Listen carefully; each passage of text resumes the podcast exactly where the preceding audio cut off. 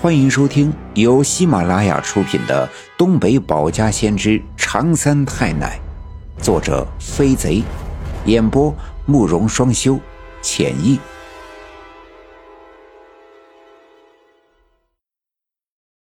第十六集：打野狼诡异枪哑火，赵村长送信显丧命。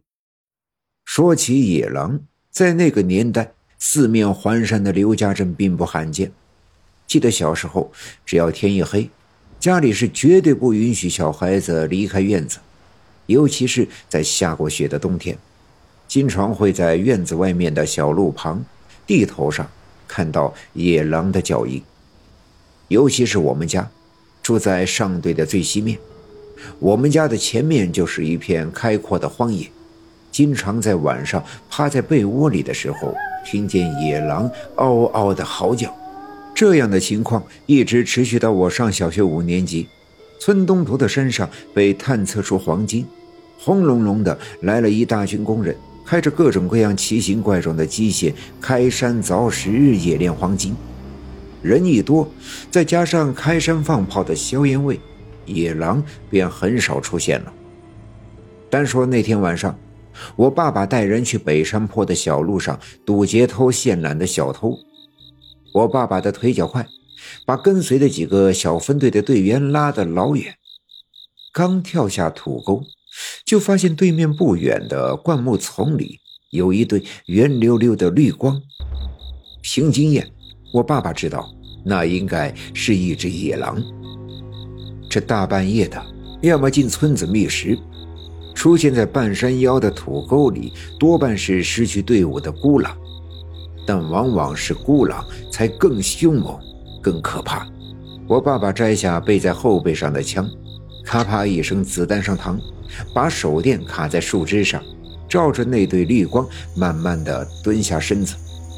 俗话说：“狗怕猫腰，狼怕蹲。”遇见野狗就猫下腰，狗会以为你在捡石头。而遇见狼就蹲下，狼会认为你在用枪瞄准。可我爸爸蹲下后，本以为吓唬吓唬他，让他逃了也就算了，可对面那团绿光却一动不动，直勾勾的盯着我的爸爸。这个畜生，胆子倒是不小，看老子拿枪指着你，还不赶紧逃命？难道是诚心要给老子凑一件狼皮坎肩儿？想到这儿，我爸爸往手心吐了一口唾沫，拉动枪栓，伏低身子，枪托顶在右肩头，闭上眼睛，三点一线，在手电筒光柱的照射下，稳稳当当的瞄准了那团绿光中间的位置。我爸爸之所以能当上小分队长，那可不是光说不练的，不但会两下子五把抄，枪法准也是出了名的。打狼要打头，一枪撂倒，不然打中其他地方，他带伤跑了，就算死了也未必能捡到，就等于浪费了一块好皮子。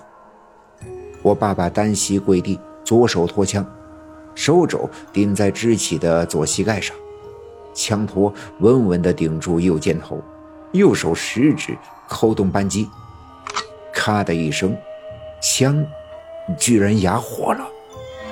我爸爸手里拿的可是苏联技术的五六式半自动步枪，在当时那可是稀罕玩意儿，整个刘家镇的小分队也不过两把，五六式哑火，那几率可特别的小。不过枪击的声音在这样深邃宁静的黑夜里也格外的清脆，但那只野狼却仍旧一动不动地站在原地。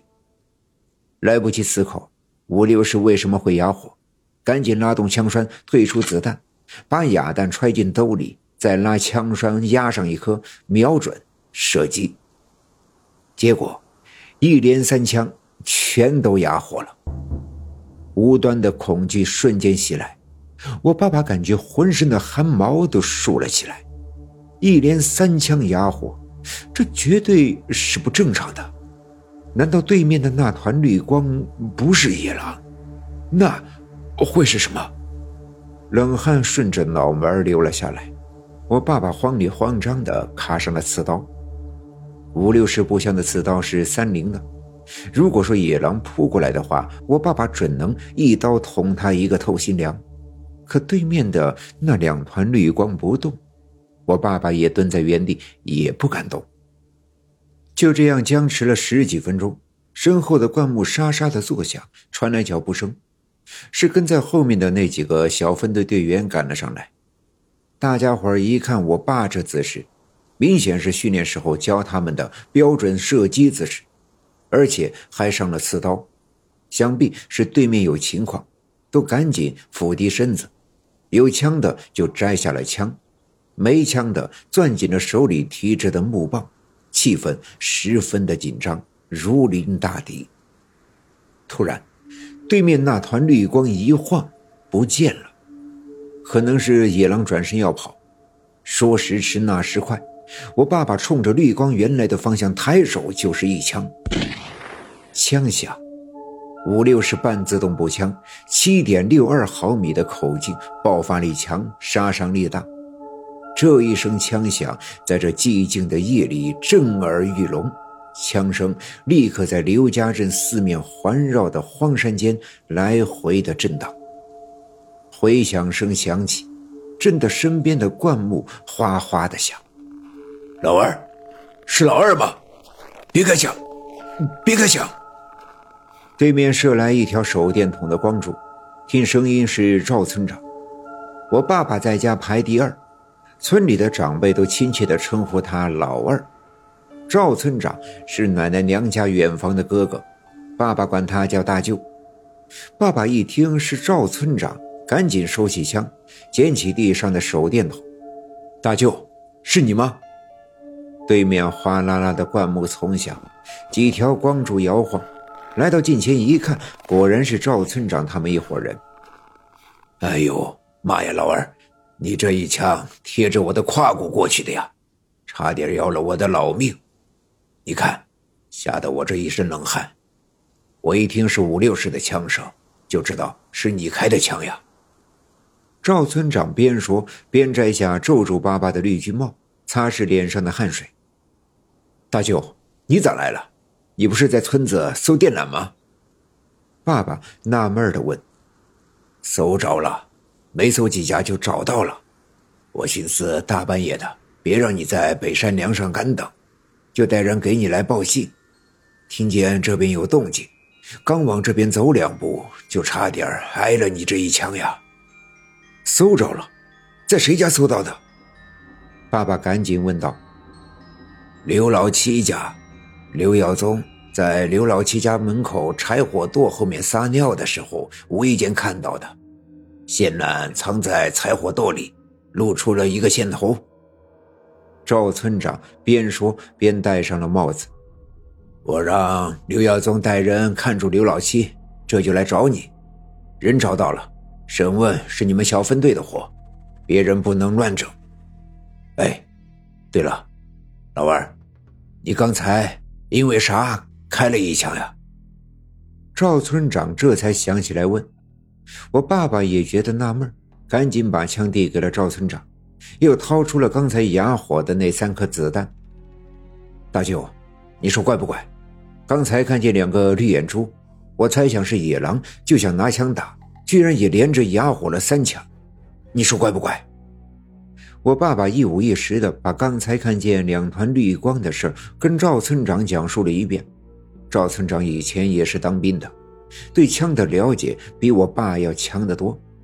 他也没接过枪，却拿起那三颗子弹看了看。老二啊，这枪没毛病，子弹也没毛病。不过这晚上大枪哑火可是有说到的。说完，赵村长拿起子弹，摘下帽子，在自己的头顶蹭了蹭，又递给了我爸。老二，你再试试。我爸半信半疑的接过子弹，拉动枪栓，子弹上膛，枪口冲上，扣动扳机，三声清脆的枪响，再一次在山谷里回荡。本集已经播讲完毕，感谢您的收听。欲知后事如何，且听下回分解。